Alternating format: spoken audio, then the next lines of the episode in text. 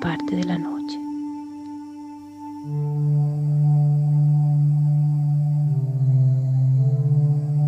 Una familia llamada Fox, compuesta por los padres y dos hijas menores que aún viven con ellos, Margaret de 14 y Kate de 11 años, ocupan una vivienda de ese pueblo que, según dicen, está embrujada.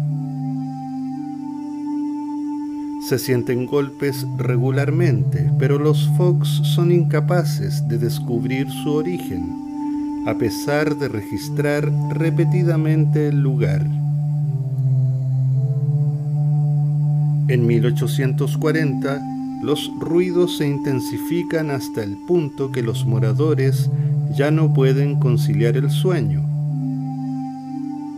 En la noche del 31 de mayo, Kate, desafiante, le pide al aguafiestas que responda sus preguntas.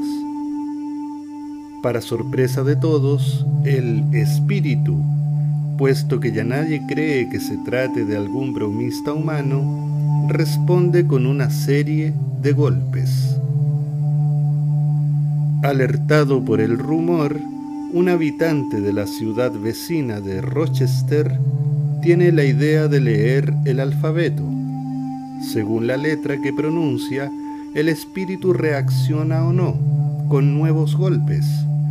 Se establece así una forma de diálogo que permite descubrir que el espíritu que golpea es el de un difunto llamado Charles B. Rosma, vendedor ambulante durante su vida había sido degollado cinco años antes por un antiguo ocupante de la casa, quien le robó antes de enterrar su cuerpo en la bodega. Las pesquisas posteriores llevan al descubrimiento a un metro y medio bajo la tierra de algunos huesos y pelos que resultan ser de origen humano de acuerdo al peritaje forense. Extrañamente, las acusaciones del espíritu se confirman por segunda vez 56 años más tarde, cuando un esqueleto, casi completo esta vez, es encontrado bajo uno de los ruinosos muros de la casa. Una caja de latón de vendedor ambulante se encontró junto a los restos. La caja se conserva hasta hoy en Lilydale, en el cuartel general del movimiento espiritista. En cambio, a pesar de todo tipo de investigaciones, no ha sido posible encontrar en ningún archivo rastros de alguien llamado Charles Rosma.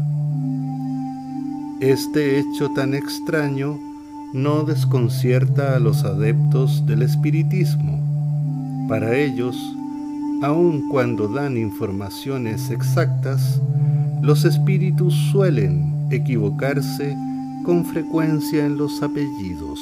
Soy parte de la noche.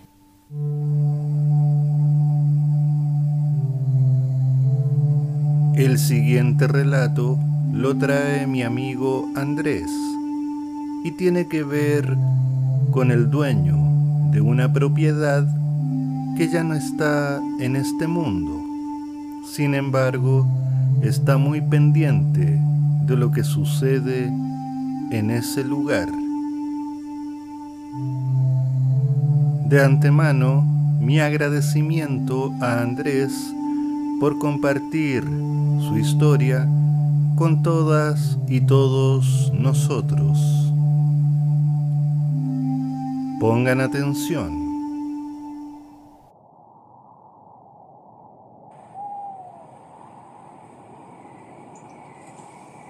Hola, mi nombre es Andrés y les voy a contar una historia que pasó en la década del 70 en una calle añeja de la comuna de Independencia. Sus protagonistas, mi papá y mi tío, hasta el día de hoy, pasados casi 40 años, erizaban sus pelos al recordarla. Todo esto comienza en una jovial conversación junto a mi padre donde recuerda a su hermano, su amigo, el tío Lucho. Así lo conocí desde niño Y en este relato me cuenta de una fábrica de muebles propiedad de mi tío, donde las apariciones espectrales, los fantasmas y los sustos estaban a la orden del día. Un día muy de noche, ambos cerrando la fábrica ya, se habían ido los trabajadores, no quedaba nada que hacer, empiezan a salir de las piezas, a apagar las luces, a ordenar las herramientas, hasta que llegan a la puerta y cierran un antiguo aparato eléctrico donde había que bajar una palanca para desconectar todo el sistema de la casa. Una vez bajada la palanca, se empiezan a oír cadenas, gritos y martillos que volaban por los cielos. Mi papá, muy sorprendido, le pregunta, Lucho, ¿pero qué está pasando? Pero si acá penan. ¿No sabías? ¿Cómo van a penar? Pero si mucho tiempo que penan acá en la casa. No puede ser, dice. Prende las luces y yo voy a ir a averiguar quién hace estas bromas. ¿Cómo se te ocurre que vas a ir adentro solo? Yo voy solo adentro. Una vez prendido el aparato eléctrico, mi papá empieza a revisar las piezas. Empieza a revisar el patio. Y efectivamente no había nadie, ni nada. Lo que sí había eran martillos y herramientas desperdigadas por el piso. No obstante, él piensa que algún malandra debía entrar y hacer broma, por lo tanto se pone a revisar exhaustivamente el patio, que tenía dos elementos particulares, una pieza al final y un muro bastante pequeño que cualquiera podría saltar. Por lo tanto, empieza a mirar del muro hacia la casa del vecino y ve que no había nada, todo oscuro y en calma. Entra a la pieza del final a ver quién podía estar escondido ahí y lo único que siente es una energía negativa, terrible, desconsoladora, que le hace erizar los pelos y lo deja muy impactado. Sale rápidamente asustado por no lo que vio, sino por lo que sintió y le cuenta a mi tío. Años después de contar esta historia, yo le pregunto, tío Lucho, ¿es verdad esto o es una chacota de mi padre? Dice, no, es absolutamente cierto. Y en esa pieza del final donde tu papá sintió eso, era donde se concentraban las penaduras. Era lo más terrible que había. Pasados 40 años, como les contaba, los pelos aún se le erizaban. Mi tío, en esa misma época, se iba a casar con la Dora. En su tiempo, la amada. Hoy en día, la arpía. El día que fueron a sacar hora el matrimonio, que ocurrió en la Catedral de Santiago, Estacionaron el auto a un costado de la plaza. Un calor abrumador del mes de enero, según mi tío, solo alcanzaba para ir con una polera, un chor y una sandalia. Ingresa a la catedral, saca la respectiva hora de la que se arrepintió toda su vida y vuelve al auto. En este transcurso, parado en las escalinatas de la Catedral de Santiago, un tipo alto, un metro noventa, bigote por debajo de la pera, largo abrigo hasta los tobillos de otro tiempo, de otro contexto y evidentemente de otro clima. Con los brazos cruzados lo saluda y le dice, Buenas tardes, señor Rojas. Mi tío muy sorprendido le dice, Buenas tardes. Usted no me conoce a mí, señor Rojas, porque yo soy músico. Trabajo de noche y duermo de día. Usted, en su fábrica, ubicada en calle Independencia número 100, trabaja de día y duerme de noche. No nos conocemos, o usted no me conoce porque yo lo conozco. Mi tío sorprendido le dice, efectivamente, pero la fábrica no queda en la calle con el número 100, queda en la calle con el número 102. Mmm, le dice, probablemente, porque con los años dividieron esa propiedad en dos. Y la característica de esa propiedad es que penan. Sí, efectivamente. Y en la pieza del final hubo un horrendo crimen cometido a una persona de muy mala vida. Mi tío, sorprendido por esta historia que llegaba de la nada, empieza a encontrar explicaciones, o quizás empieza a dejar de encontrarla. Vuelta al auto, le dice a su entonces amada, ¿te fijaste con la persona que estuve conversando ahí en la escalinata y que aún está parada? No hay nadie. Pero segundo escalón, ahí a la derecha, no hay nadie.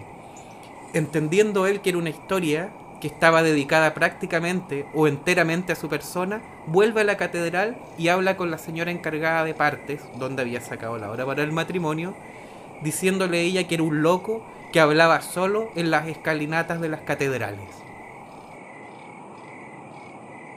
A modo de anécdota, recordaban una historia donde la voladura de herramientas era tal que una vez voló una máquina completa.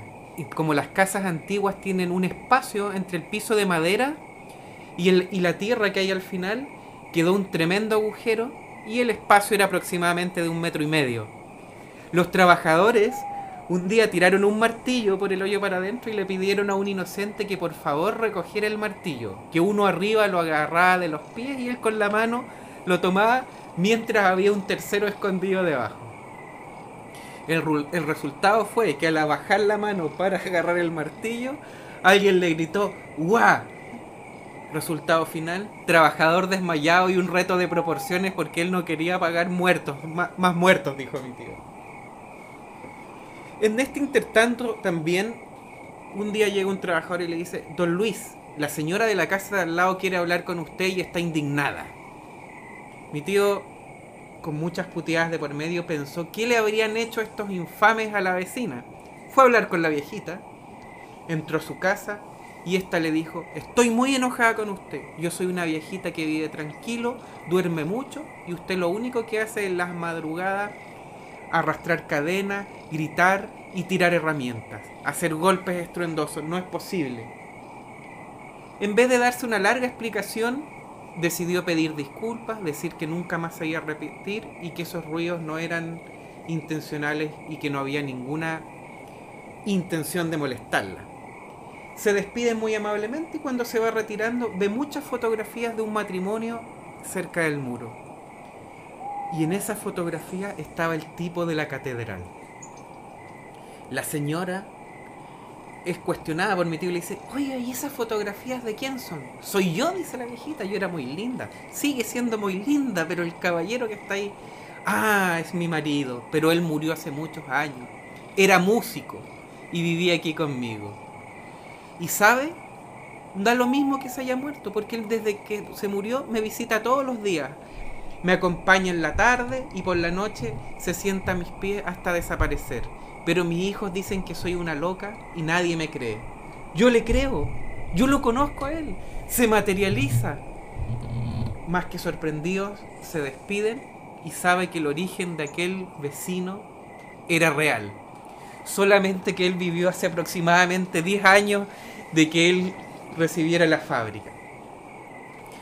Estos hechos lo hicieron cuestionarse mucho a mi tío, pero el que en particular lo marcó fue que su hermano, la persona más brillante que él dice haber conocido en su vida, pero a veces la persona más infame, farrera y desperdigadora de vida, le pide la fábrica para poner un emprendimiento, como dirían ahora, para rebobinar transformadores y que contrataría dos chinos que estarían todas las noches rebobinando mientras él dejaba antiguamente la fábrica cerrada. Mi tío se niega absolutamente al hecho por dos razones particulares, las cuales no tenía clara.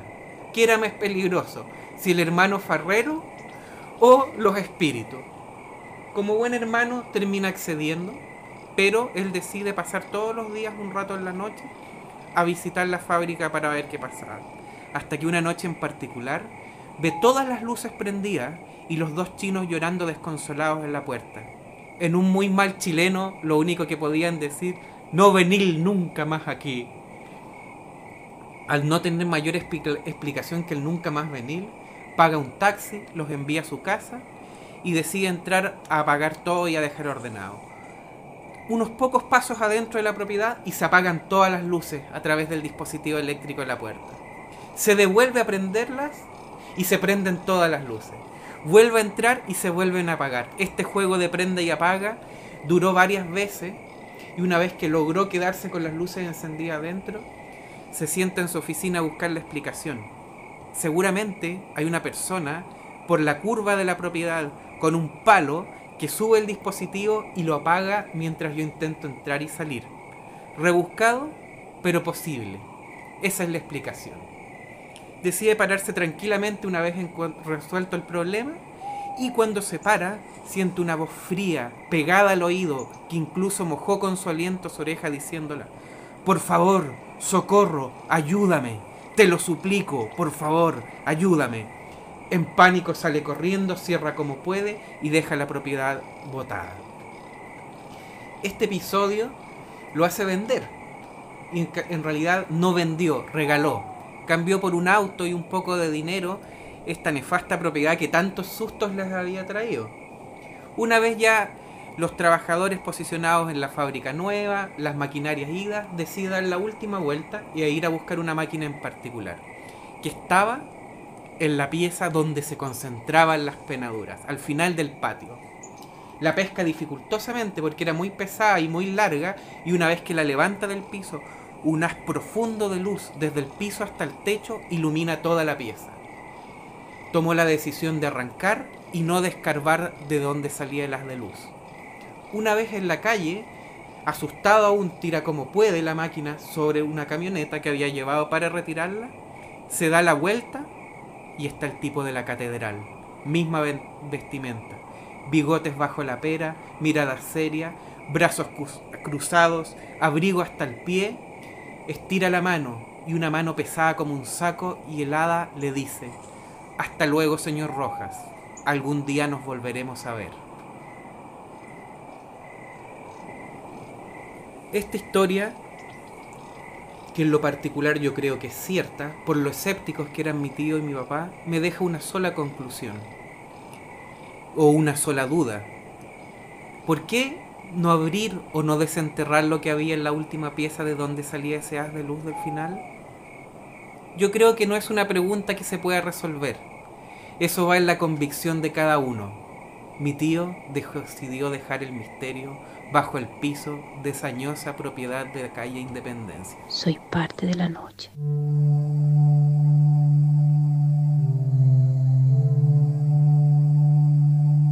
Para nosotros los vivos o los conscientes de habitar en esta dimensión, un espíritu inclusive podría ser cualquier persona desconocida que pasa por la calle o que inclusive pasa por nuestro lado.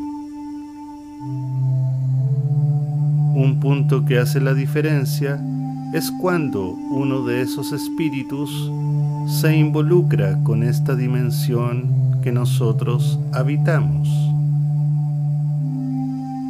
En ese momento no tenemos respuesta a la lógica.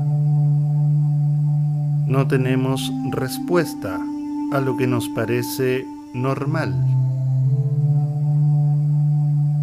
Y ese es el momento en que capítulo a capítulo nos enfrentamos a ese mundo que no comprendemos y del cual nos hace involucrarnos con los habitantes que son parte de la noche.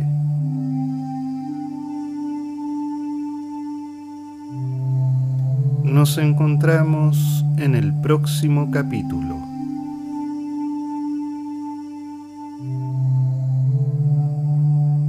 Soy parte de.